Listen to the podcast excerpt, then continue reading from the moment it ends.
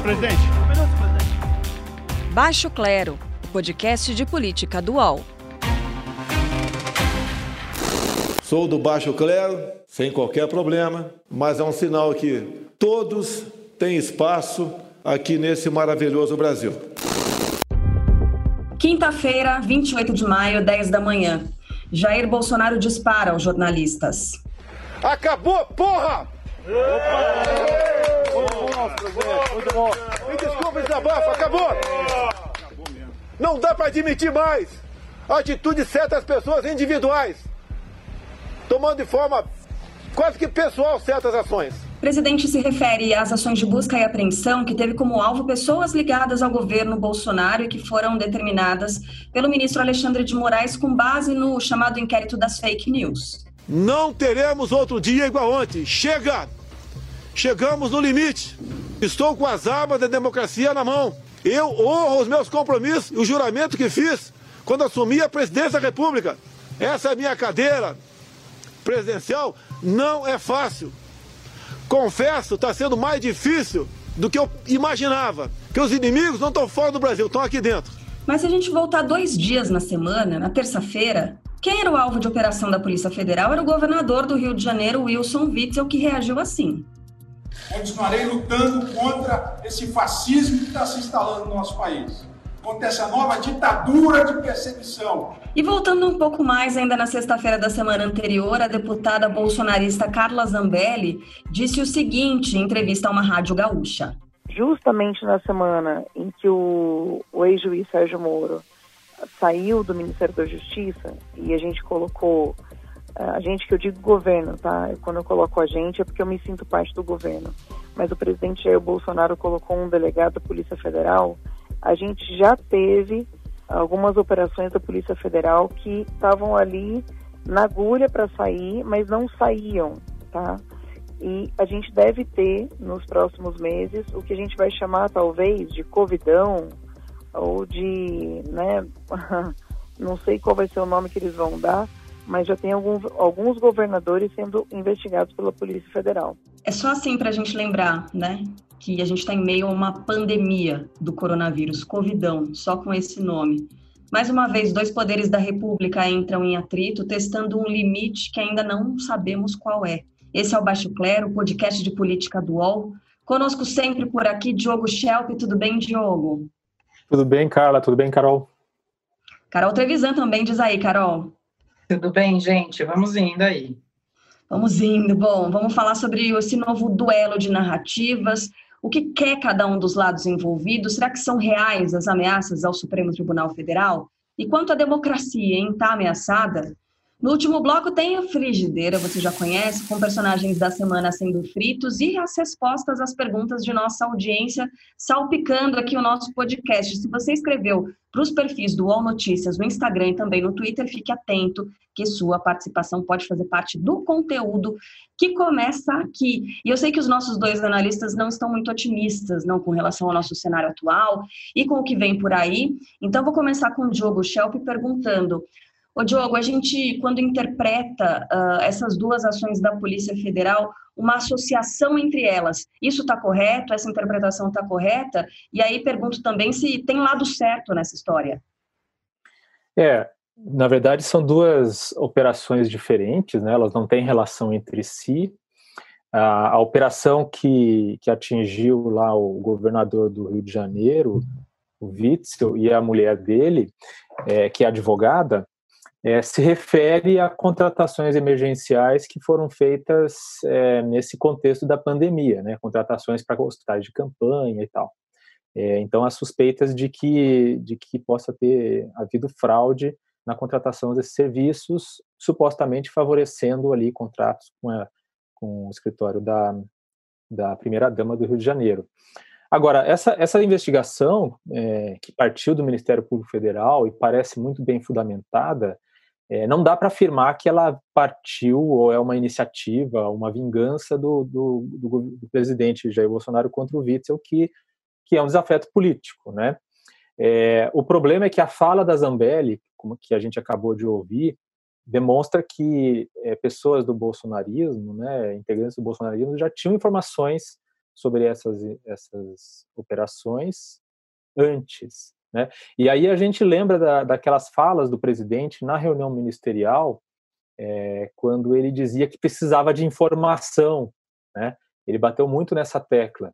E, e, e, também que ele não estava satisfeito com a segurança deles no Rio de Janeiro, a segurança do bolsonarismo no Rio de Janeiro, que muita gente interpretou como sendo segurança pública, ou seja, uma das alas do ministério é, comandado então pelo Sérgio Moro. É, tudo isso para dizer o seguinte, que o, o, o, bolsonarismo comemorou a investigação contra o Witzel, né, que obviamente precisa ser investigada, mas ali ficou aquela fagulha é, do risco de que a Polícia Federal pudesse começar a ser usada politicamente pelo, pelo, pelo governo, pelo governo federal, né, pelo Poder Executivo. A outra investigação, que é a investigação é, que deu origem a esses mandados de busca e apreensão, é, principalmente em Brasília, mas também contra empresários é, em outras cidades, quer dizer, em vários estados, referente à investigação da, das fake news, não tem relação, obviamente, com aquela operação do, do Rio de Janeiro, e além disso, os, uh, os delegados da Polícia Federal que estão nessa, nessa investigação, que é comandada pelo STF, eles foram blindados pelo, pelo ministro do STF, o Alexandre de Moraes, no dia seguinte à demissão de Moro, quando, quando Moro falou que o, que o presidente estava incomodado com a atuação da Polícia Federal é, na, é, ele se referiu especificamente em mensagem ao Moro, se referiu à investigação é, de fake news comandada pelo STF. O que fez o, o Moraes no dia seguinte foi blindar os delegados da Polícia Federal que estavam trabalhando com ele. Com isso, o presidente ou o diretor-geral da Polícia Federal que ele viria indicar não poderia mais trocar essas pessoas, né? E então é por isso que essa investigação aconteceu e por isso que o presidente e o seu entorno ficaram tão incomodados e reagiram de maneira tão violenta a essa operação, porque essa operação foi no coração do bolsonarismo, né? Porque o que se investiga ali é uma fábrica de fake news comandadas é, supostamente, pelo que se sabe, é, pelo filho, um dos filhos do presidente Bolsonaro, que é o Carlos Bolsonaro. Então elas são, só para resumir aqui, eu falei um monte, mas eu acho que precisava dessa explicação básica. Só para resumir, são duas operações que não têm relação entre si, mas num contexto político é, em que a Polícia Federal se vê, de um lado, pressionada pelo presidente, que quer interferir nela politicamente ou para ter informações privilegiadas, e de outro lado, né, a, a, a, uma pressão vinda do STF, que é uma pressão política sobre, sobre algo que pode ser um crime praticado nas hostes bolsonaristas. É que o contexto, o timing é inacreditavelmente bizarro, né? A coincidência é demais. Uh, é, só, só, um detalhe. Rio de Janeiro Desculpa, desencadeada cara. no dia seguinte à chegada ao cargo do super, novo superintendente da polícia no Rio de Janeiro, e dois dias depois a gente teve Isso. essa ação voltada aos bolsonaristas, né? Que timing, gente. O timing, é. Mas é bom lembrar que a, a a investigação de fake news, né, esse inquérito de fake news, ele já foi, foi aberto no ano passado, já faz tempo, né? É, agora, é isso. E o timing dessa operação, é, de fato, não dá para saber, né? Por que, que isso aconteceu agora? Mas tem, mas tem um, várias datas ali, né? A foto do, do, do Alexandre Moraes ter blindado esses delegados. No dia seguinte, a demissão do Moro. Né? Moraes depois ele barrou o, o presidente de indicar o, o Ramagem, o Alexandre Ramagem, que é da ABIN, para a Polícia Federal. Né? Isso é uma série de, de decisões aí que, que criam esse atrito. Enfim, temos aí um, um grande problema na República, viu, pessoal? Um Eu queria, queria acrescentar dois pontos sobre isso que o, o Diogo explicou super bem, que é tem mais um dado sobre a questão do, do Witzel e a investigação de superfaturamento e corrupção, que é o fato de, nesse período, também é, a Polícia Federal ter reorganizado, né, o ministro da Justiça ter reorganizado 99 cargos dentro da Polícia Federal, né, saíram no Diário Oficial dessa semana. Então, é, menos os que foram blindados pelo, pelo Moraes. Então, é, foi um jeito de aparelhar a Polícia Federal, aparentemente um jeito de aparelhar a Polícia Federal para os interesses do governo Bolsonaro, né, que é justamente a questão que se coloca para o Celso de Mello, qual é a influência do, do Bolsonaro sobre a Polícia Federal. E aí essas questões ficam bem evidentes. Que a outra coisa que eu queria acrescentar, que eu acho muito interessante, porque é, também é uma característica do bolsonarismo é, rachar as coisas, né? Dividir. O bolsonarismo divide. Então, divide a Polícia Federal, divide as Forças Armadas. Ele vai rachando e dividindo. E aí vai perdendo uhum. credibilidade até uma hora que aonde vamos chegar, né? Carol, deixa eu aproveitar então já fazer a primeira pergunta aqui da nossa audiência, arroba underline Castro, underline Santos. Queria saber qual é o risco de termos a PF corrompida. E aí, nessa semana, a gente teve a divulgação de dados que mostram a percepção das pessoas né, sobre a reunião do dia 22 e sobre a possível interferência do presidente da República sobre a Polícia Federal. O que, que você tem a, a analisar sobre isso? Essa independência da Polícia Federal foi uma conquista muito importante. Eu não acho que é assim também que é, delegados e membros da Polícia Federal vão entregar essa independência é, de qualquer forma. Mas, como eu acabei de falar, é, é eles estão divididos também, né? Então, não dá para dizer exatamente, mas é, a Polícia Federal também está dividida nesse sentido. O, que, que, as pessoas acham, Carol, com relação a, essa responsabilidade do presidente sobre possíveis interferências na Polícia Federal? Então, a pesquisa da Datafolha mostrou, primeiro, que a reunião ministerial, o fato de ter, de ter vindo a conhecimento público, é, foi um divisor de águas para o governo Bolsonaro, sim. Tanto é que a reação do, do, do Bolsonaro e do seu governo, tão violenta e tão radical, tem a ver com como ficou explícita a maneira como o governo vem gerindo é, o país, né? Ou não gerindo, né? E, e aí a pesquisa Datafolha dessa semana confirma isso. É, 61% das pessoas que assistiram o vídeo acreditam que Bolsonaro tentou, sim, interferir na Polícia Federal. E dessas pessoas que viram o vídeo, 61% considerou muito inadequado o palavreado dos ministros usados né, é, nessa reunião. 54% acreditam no Moro e 27% acreditam em Bolsonaro. Então, esse é o saldo é, da, da reunião, segundo o Datafolha. Uhum é, que é muito importante, né? um termômetro muito importante para o presidente da República. A gente teve a divulgação também de outra pesquisa da Datafolha que mostra o índice de aprovação do presidente Bolsonaro começando a cair né, pesquisa. É, ela aponta que a avaliação, começando não, desculpa, é, seguindo uma trajetória de queda, mas talvez com relação direta à divulgação dessa reunião. Deixa eu trazer aqui os números, ó. Uh, Datafolha aponta que a avaliação negativa do presidente cresceu entre abril e maio. Segundo o Instituto, aqueles que classificam o governo como ruim ou péssimo passaram de 33% no mês passado para 43% agora. Pesquisa também revela uma queda na aprovação do Bolsonaro. O índice de bom ou ótimo passou de 38% para 33%. O Diogo Schelp, isso é perigoso, né? Para o presidente Jair Bolsonaro, pensando na imagem dele, na governabilidade é, esses números em queda, isso não é nada bom para ele.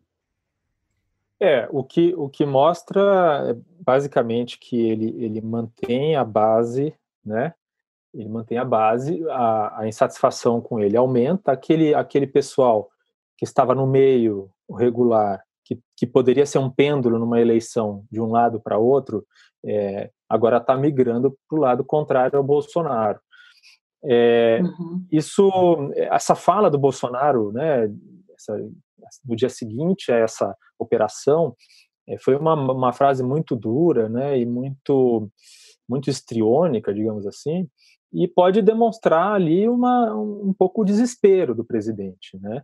É, mas eu acho que o que o que é mais grave na situação atual é, é que quanto mais ele se vê acuado, mais disposto ele, ele está é, e o entorno dele está em, em promover uma, um rompimento da, da, ordem institucional. Isso aí foi ameaçado várias vezes, nós tivemos uma sequência uhum. de ameaças muito claras a, esse, é, a essa ordem institucional brasileira.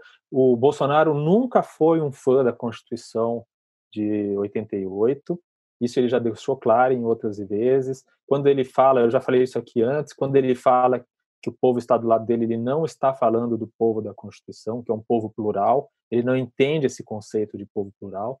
É, então, é, isso que eu acho que é muito grave, a gente vai ter oportunidade, de conversar mais sobre isso nesse episódio, é, mas o que, o que é grave é isso, é que quando, quanto mais ele se sente acuado, mais ele tenta empurrar o Brasil para esse precipício do autoritarismo.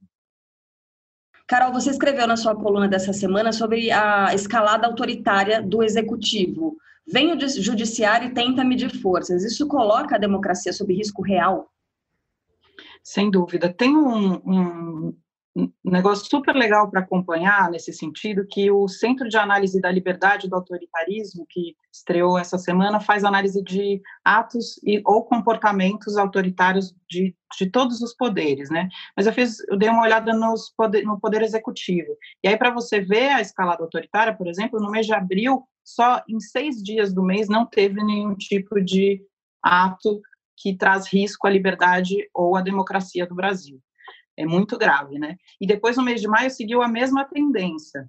E aí, é, um ponto que eu acho fundamental a gente trazer aqui para a discussão e ter sempre em mente, porque tem a ver com a questão é, do autoritarismo e de uma ruptura institucional, é o fato de ele ter falado sobre armamento na, na reunião, né? ter defendido o armamento da população, inclusive Moro, é, a insatisfação com Moro tem muito a ver com Bolsonaro chamou ele de é, desarmamentista, que ele não é também, não, mas assim, ele, o Bolsonaro não pode passar por cima do Estatuto do Desarmamento. Então, logo depois teve várias medidas e uma das mais graves é o aumento de munição para os cidadãos que possuem armamento né, em casa. Então, é, aumentou 12 vezes a quantidade de, de munição que pode ter em casa, né? É, mas eu queria voltar um pouquinho à, questão anterior, porque tem tudo, tá tudo junto, né? Mas tem uma outra pesquisa, que é a pesquisa Atlas, que mostra. Semana passada eu falei que ainda não era a hora do impeachment. Essa semana, é, como ela se desenrolou depois do vídeo, acho que isso vem mudando e um termômetro disso é o que traz a pesquisa Atlas, né? É, em dois meses, aumentou 10 pontos a quantidade de pessoas a favor do impeachment, chegando a 58% contra 36% que é contra impeachment, né? Dessas pessoas que, que foram pesquisadas, é, 83% é contra a ditadura. Então, esse rompimento institucional não cai dentro das pessoas. É, é, muito pouca gente aqui defende esse tipo de, de situação. Né? E, além disso, também teve é, avaliação negativa os ministros, alguns dos ministros, como, por exemplo, o Paulo Guedes, o próprio Moro vem perdendo também é, popularidade. O único que manteve uma popularidade boa foi Mandetta, porque a saída dele foi menos ruidosa, foi menos atrapalhada, né? É, apesar dele continuar aí é, falando sobre isso. Tudo isso também coloca um outro cenário político que é interessante para a gente pensar 2022, que é o desempenho do governador João Dória aqui em São Paulo. Ele trouxe essa semana um plano de reabertura, é, para São Paulo, que é bem interessante, porque está calcado em é, indicadores científicos. O São Paulo não chegou a, a ficar cheio os leitos de São Paulo. A gente não viu um cenário em que as pessoas não conseguiram chegar nos, nas UTIs, nos respiradores. É, teve tempo, a quarentena deu tempo para as pessoas aprenderem a lidar com o vírus, então diminuiu também a taxa de contágio. Quando a gente começou a falar de Covid aqui, era um para três, né? Cada uma pessoa contaminada contaminava mais três. Agora, em São Paulo, está um para um. E eu acho que a grande jogada dele para a gente voltar ao governo federal foi ter chamado para São Paulo um assessor que é o João Gabardo, que era o secretário executivo do Mandetta. Ele foi bem uhum. esperto nisso e para São Paulo é bom, né? Enfim, Apostou na transferência a gente tem também, né? Fala, desculpa, Diogo. Enquanto não, a gente tem não, um governo. Eu ainda não falei nada. Ah, desculpa, desculpa Carol. Falei muito. É. Não, não fui eu falar, Carol. Carol, desculpa. Não, enquanto a gente tem um governo é, federal que é, abandonou né, a questão da, da, do coronavírus, o, o Dória desponta como alguém que está lidando bem com a questão. Não, abandonou completamente. Assim, é claro que algumas questões, né, com relação à grande São Paulo totalmente fechada e a capital paulista já ensaiando uma reabertura, é, os prefeitos, né, da grande São Paulo estão tanto insatisfeitos com isso, mas essas são questões é, práticas e, vamos dizer assim, localizadas e regionais, né? É algo que, que o Estado de São Paulo tem que lidar, enquanto que o governo federal parece que não que abriu mão de lidar com a pandemia e com essas questões ligadas à saúde pública. Que pena. Deixa eu aproveitar, Carol, que a gente estava falando é, sobre é, essa coisa autoritária do executivo. Chegou uma pergunta aqui da arroba Silvia Pacheco para você. Bolsonaro, os filhos dele, os ministros, será que já não esticaram a corda demais? As respostas do judiciário e do legislativo, será que não estão aquém da gravidade das ameaças? Então, Silvia, obrigada pela pergunta. Eu, eu, é, eu acho até perigoso a gente querer forçar mais ainda essa, esse cabo de guerra que está se colocando entre o governo federal e as instituições, né? Acho que o Supremo está num momento em que está esticando bastante essa corda. Até gostaria de ouvir o Diogo nesse sentido, porque talvez a gente tenha opiniões diferentes, mas é, que mais pode acontecer? Eu tenho medo de numa próxima é, um próximo problema que venha do governo federal não tenha outra ação para ser tomada, né? A gente precisa é, respeitar os meios democráticos de, de conter o autoritarismo do presidente e a influência dos filhos, né? É, eu, eu, eu acho o seguinte, eu acho interessante essa pergunta, é, e eu acho que conversa com, com o que a Carol estava falando antes, né? Que ela falou que analisou ali os, os atos né, autoritários, né, as ameaças ali do, do, Poder Executivo. É interessante porque o, o, bolsonarismo, o Bolsonaro e as pessoas em volta dele acusam, dizem que o rompimento da ordem institucional não viria dele. Né? É, é, a acusação que eles fazem é que há um, uma tentativa de rompimento da ordem institucional vindos de outras é, instituições da República. Né? Então eles acusam o STF de estar promovendo essa, esse rompimento de que o, eles, na verdade, se, se tomarem uma atitude drástica de recorrer às armas da democracia, como falou Bolsonaro, foi a expressão que ele usou, e aí a gente entende que armas da democracia ele está se referindo às Forças Armadas, né? É, então, quando, quando há essa, essa referência, ele claramente eles estão eles estão se colocando na posição de que estão protegendo ou protegendo o, o, a República dessa, digamos, desse, desse rompimento, de um golpe que poderia vir de outro poder. E aí eu acho que vale a pena analisar o que, que o STF fez de fato que foi considerado uma, uma violação, digamos assim, da, das relações entre os poderes. Então, eu elenquei algumas, alguns pontos que incomodaram o governo. Né? Então, por exemplo, uma das medidas esse ano foi a decisão do STF em relação às medidas de isolamento dos estados e municípios, isolamento social na, no, no contexto da pandemia o STF reafirmou a autonomia que estados e municípios têm para tomar essas decisões. Foi uma derrota do governo. É, depois teve a questão da nomeação é, do Alexandre Ramagem para a PF, que a gente já, já falou.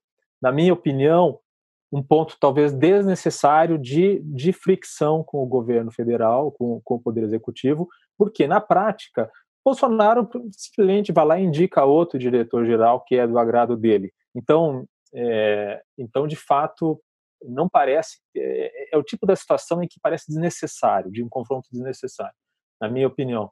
Teve o caso da divulgação do vídeo pelo Celso de Mello, né? É, eu que eu sou a favor, sou a favor da, da transparência, mas claramente deu munição para o Bolsonaro. Ele falou sobre isso novamente na quinta, nessa quinta-feira, né? É, e teve o episódio da apreensão de celular, que na verdade foi um procedimento burocrático. O Celso de Mello enviou para a PGR fazer uma manifestação a esse respeito, é, porque partidos de oposição fizeram esse pedido. Né? Foi um procedimento burocrático, mas também foi usado para atacar é, o, a corte. Lembrando que o, o, Augusto Heleno, o general Augusto Heleno do, da, da, do GSI, ele, do Gabinete de Segurança Institucional, ele fez uma ameaça, uma nota de ameaça democrática mesmo, contra a democracia, como uma reação a essa, essa, essa decisão. Então, o que, eu, o, que eu estou querendo dizer é o seguinte: eu não acho que STF, e obviamente isso é um grande exagero, que o STF ou o Congresso estejam querendo é, esticar a corda da democracia como os bolsonaristas acusam. Mas, claramente, esses poderes deve, precisam ter uma postura diferente, porque esse governo não é um governo normal. Né? Essa, essa que é a questão. Me parece que o Congresso, não sei se a Carol concorda, Carol, por favor, me interrompa, senão eu saio falando aqui. Mas eu acho que o Congresso, por exemplo, aprendeu né, a lidar com, com o presidente. O, o, Maia, da Câmara, né, o Rodrigo Maia, o Alcolumbre, do Senado, eles, eles entenderam que eles precisavam baixar o tom, às vezes deixar o presidente falando sozinho, para não deixar com que as coisas se tornassem quentes demais. Né? E o, infelizmente, né, o STF não, pelo jeito, também vai ter que, os ministros do STF vão ter que aprender a lidar com isso também, porque cada vez que eles fazem algo que está um pouco é, além ali, que não parece tão claramente é, dentro do que se espera da corte, e o caso da, da, do inquérito de fake news é um exemplo, né, porque de fato ele foi criado em situações estranhas, quer dizer, estranhas no sentido de que foi uma anomalia que foi criada pelo próprio STF esse inquérito, o próprio STF conduz esse inquérito e o STF vai julgar o que, que sair dali. Então, é excepcional também, né? Uma medida excepcional do Alexandre de Moraes, nesse caso. É, Exato. Então, já deixa eu aproveitar e engatar aqui a pergunta de arroba rafa.bernabe. É ilegal a busca e apreensão pelo STF sobre esse inquérito das fake news? Já tá, a resposta aí está com você, né, Diogo? Não, mas acho que a Carol pode falar. Carol, você quer falar sobre isso? Eu não acho que é ilegal, mas eu acho que é perigoso, porque é isso, né? Foi tão difícil conseguir é, chegar a um direito de defesa robusto, importante, como a gente tem agora. Foi tão difícil a gente conseguir enquadrar o que é abuso de autoridade, como a gente tem agora, que jogar com isso é delicado e depois pode cobrar um preço alto no futuro. É, mas a gente não sabe também, eu acho que o Supremo também não sabe como lidar com essas questões que o Bolsonaro coloca, né, que são tão agressivas, né, o tempo inteiro. Eu achei interessante o Diogo falando sobre como é, o judiciário tem que aprender a lidar com esse governo que não age de forma normal. Parece que né, o legislativo já aprendeu a lidar. Isso é coisa meio de psicologia infantil, não é não, Diogo? Você tem duas crianças pequenas e é aquela coisa de a sua irmã gritou com você, se você gritar com ela, essa discussão não vai terminar nunca. Não é mais ou menos isso? É verdade, é verdade. Eu sempre, eu sempre interfiro e, e falo, olha para começo de conversa, vamos tentar resolver isso sem gritar. Né? e é exatamente o que está acontecendo agora com, com, o governo, né? Assim, o STF é, toma uma decisão que não agrada ao governo e o governo grita, né? E grita com coisas gravíssimas, né? Como o deputado federal Eduardo Bolsonaro, que chegou e disse explicitamente que ele e o grupo dele fazem reuni reuniões para discutir o autogolpe. Esses caras estão fazendo reuniões para discutir o autogolpe e eles falam isso claramente, entendeu? Esse é um negócio que é muito grave. Então, se chegar num ponto em que o Bolsonaro, se ele tiver o apoio de fato dos militares, como ele diz que tem, e como os militares no entorno dele dizem que ele tem, se chegar ao ponto deles fecharem o STF ou o Congresso com a desculpa que for, é, nenhuma desculpa, para deixar claro, nenhuma desculpa justifica justifica fechar o Congresso e o STF. Nada, nada, nenhum tipo de medida um pouco é, que possa ser entendido como um pouco abusiva, um pouco além do que se espera daquele poder, nenhuma dessas, nada disso pode servir de justificativa para isso, só para deixar claro. Mas é, é aquilo, tem que saber aprender a lidar com esse governo, que ele não é um, um governo normal. É um pouco, um pouco aquela questão sobre a liberdade de expressão e liberdade de imprensa que a gente estava colocando. Uhum. É, então, ontem, é, na, a gente está gravando na quinta, né, na quarta noite, a gente assistiu a, a live do Eduardo Bolsonaro, em que ele faz essa fala sem qualquer tipo de constrangimento, né? Ele uhum confessa que eles conversam sobre esse autogolpe, que é uma coisa super grave, e está presente nessa live o mentor deles, que é o Olavo de Carvalho. E o Olavo de Carvalho, como está protegido nos Estados Unidos, não tem que lidar com as pessoas aqui no Brasil, teve coragem também de falar que é a favor da pena de morte para o Alexandre de Moraes. Tem é. limite, né? Porque é. ele está incitando essa base agora é. armada do, dos mais radicais. É, a gente tem até um pouco, sei lá, de constrangimento ao citar, né, cara, o Olavo de Carvalho, eu assisti também, né, vou admitir essa live, em determinado momento o Olavo de Carvalho, ele critica é, a imprensa, o jornalismo profissional, dizendo, ah, É, o jornalismo profissional só tem o blefe, enquanto que nós, nós temos o povo e nós temos o apoio dos militares, né? Também trazendo uma espécie de ameaça, não dá nem para chamar de ameaça velada, mas tentando colocar ali essa possibilidade de um golpe, reforçando esse discurso do golpe. Carol, com base no que o Diogo estava dizendo sobre aprender a lidar com esse governo, o que não é fácil, né? A gente tem é, a impressão que dá é, é, que a gente fica atordoado e não sabe exatamente a que reagir, o que é certo, o que é só gritaria e o que é ameaça real né? Porque nesse caso da fala do Eduardo, isso é muito grave, isso é algo que precisa ser olhado com atenção, mas como reagir a isso, né? Sem parecer que a gente está gritando, que as pessoas estão gritando entre si e que ninguém nunca vai, vai se compreender. Difícil chegar nesse equilíbrio, né, Carol? Super difícil. Nós que somos jornalistas temos o dever de, de fazer o que a gente está fazendo, as análises, as reportagens, o melhor possível que a gente fizer com é, a melhor apuração, com os fatos, trazendo os dados à tona, trazendo visão de outras pessoas. Acho que a nossa arma é essa, fazer melhor, o melhor jornalismo que a gente pode, né? E muito interessante também, porque esse discurso deles, do, da liberdade de expressão, então que os é, blogs independentes, como são o Terça Livre, do Alan dos Santos, né, que sofreu a ação da, da Polícia Federal na quarta-feira, é, isso é liberdade de expressão. Mais uma reportagem como a Patrícia Campos Mello fez sobre a indústria das fake news não é liberdade de expressão. Ela merece é, o que o, Bolsonaro, o Eduardo Bolsonaro fez, que foi expor ela, um monte de meme, chamando ela de prostituta, enfim, que ela está é, tá sendo ameaçada até hoje, né? Então, muito grave isso tudo que está tá acontecendo, né? A gente tem que classificar como muito grave, eu acho isso super importante é o momento de dar nome para as coisas que são feitas, né? Fascismo, coisas fascistas, dá nome de fascismo. Não ficar. É. Diga, diga.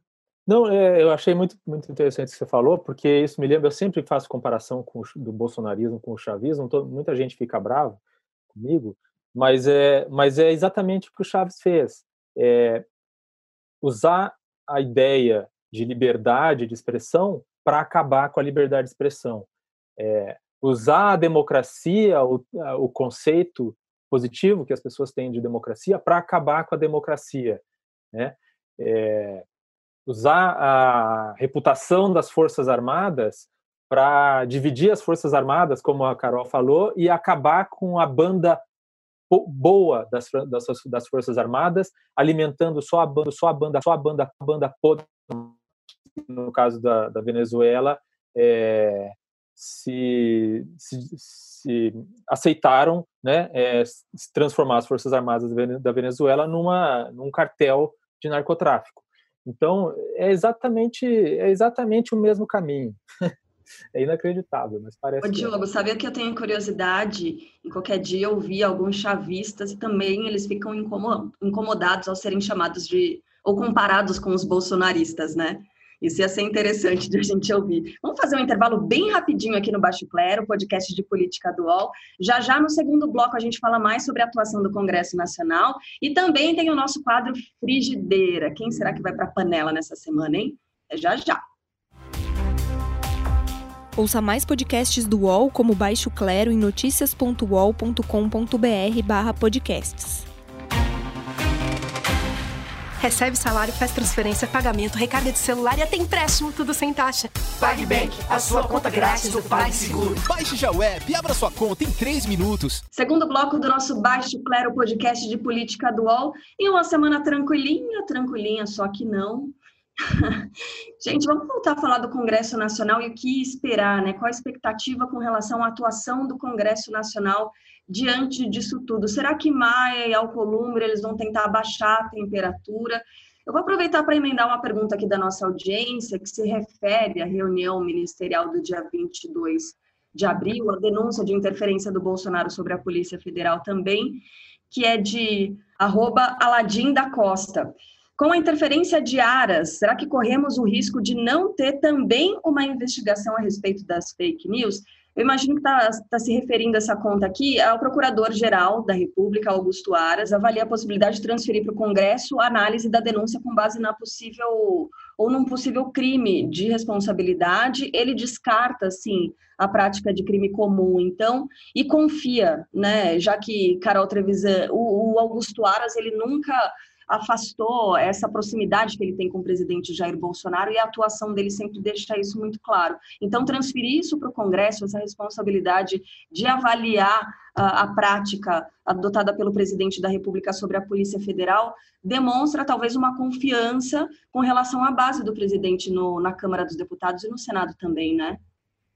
Então, Carla, seria uma maneira também do Aras não se comprometer em ter que fazer algo que desagrade o, o, presidente da República, né? Porque vamos lembrar que ele, presidente da República, vai indicar alguém para o Supremo em breve, né? Quando o Celso de Mello é, sair. É, então tem esse ponto que eu acho interessante do ponto de vista do Aras para ele não ter que se comprometer com o presidente e por outro lado está é, tá muito muito claro cada vez mais evidente que o governo Bolsonaro se tornou um governo tóxico todo mundo que entra para esse governo perde prestígio então, Braga Neto, por exemplo, Paulo Guedes, por exemplo, o próprio Moro, por exemplo. Então, pouca gente quer chegar perto desse governo. E aí eu estava estudando um pouco sobre o tal do centrão. E me parece que Bolsonaro tem até o momento o centrinho. Ele não tem o centrão ainda para defendê-lo, né? Então, acho que é, pode ser bem interessante. Ele ainda não tá, não tem essa base tão firme, ele ainda está montando essa base.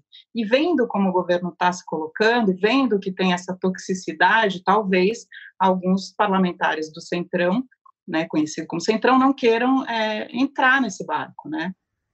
Uhum. Então, talvez seja é. mesmo interessante que seja o Congresso a avaliar essa questão. É muito interessante também, eu gostei da expressão centrinho, Carol, é, e, é, e, é, e, é, preciso lembrar também que mesmo, mesmo ele tendo o apoio, se ele consegue o apoio do Centrão, uma hora a conta chega, né? Porque o Centrão é ávido por recursos, né? E, e aí, até 2022, será que não vamos ter escândalos de corrupção pipocando nesse governo? Justamente aquilo que o Bolsonaro disse que veio para combater e tal. Então, essa conta do Centrão também chega uma hora para ele, né?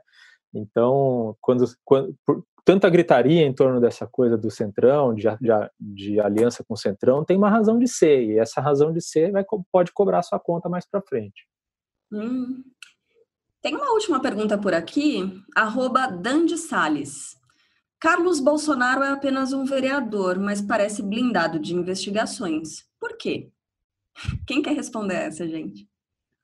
Não, olha, não sei. Eu acho que o, Bolsonaro, o Carlos Bolsonaro, ele está é, na mira do, da, desse inquérito, né, do, do, de fake news do STF. Agora, é, nessa primeira operação, é, não foram incluídos, por exemplo, os deputados bolsonaristas, né, os oito deputados lá que foram citados e que vão ser ouvidos nessa, nessa, nesse inquérito, né? é, talvez tenha sido uma decisão mesmo de não é, de não jogar uma bomba nuclear nesse caso, mas uma bomba de fragmentação, digamos assim, por enquanto, né? Pode ter sido uma escolha, uma, uma estratégia de, de investigação mesmo, uma estratégia para o inquérito. É, não me parece que ele está blindado, não. O que, que você acha, Carol? Eu concordo contigo. Acho que a polícia está apurando mais provas para poder chegar mais próximo do Carlos Bolsonaro, visto que a reação quando se aproxima da família do presidente, ela é violenta e também acho que isso tem que ser estratégico, né? Não, não pode deixar nenhum tipo de margem de contestação para conseguir ter algum tipo de resultado numa é, investigação, né? Uhum. É, é algo assim, é uma cena que não me sai da cabeça, o dia da posse do presidente da República, 1 de janeiro de 2019, o presidente ali no Rolls Royce da presidência, ao lado da primeira-dama, da Michelle Bolsonaro, e Carlos Bolsonaro, ali no banco sentado. Essa é cena é algo que não me sai da cabeça e até hoje eu tento entender. Gente, vamos partir para a frigideira? Quem é que vai primeiro? Quem, quem foi primeiro na semana passada? Lembram? Não lembro. Semana passada foi o ano passado, é isso? Nossa, faz Acontece tempo, tanta né? coisa numa semana.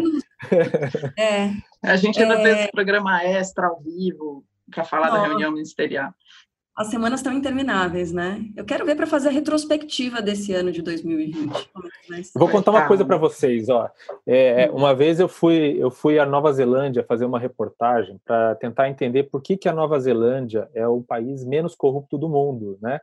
Fazendo uma comparação com o Brasil e tal. Lá tentar descobrir as razões. Um dia a gente pode fazer um, um episódio só para falar sobre corrupção e tal. Ah, que legal. Mas- Legal. É, mas, uma, mas uma coisa interessante é que eu comparei os jornais, as manchetes de jornais de lá com as manchetes de jornais daqui. Então, lá é, é muito difícil o jornalista de lá ter alguma coisa assim escandalosa mesmo para colocar em manchete, né? Então eu fico imaginando que uma semana como essa que a gente teve renderia um ano de manchetes escandalosas na Nova Zelândia. Pode crer. Eu lembrei que a gente pôs na fri- frigideira semana passada. Você pôs o Lula e eu botei o Paulo Guedes. Ah, quem foi que foi? Exato, Carol primeiro? Já que você lembrou, Carol, você vai ser premiada em primeiro. fila da frigideira nessa semana. E aí?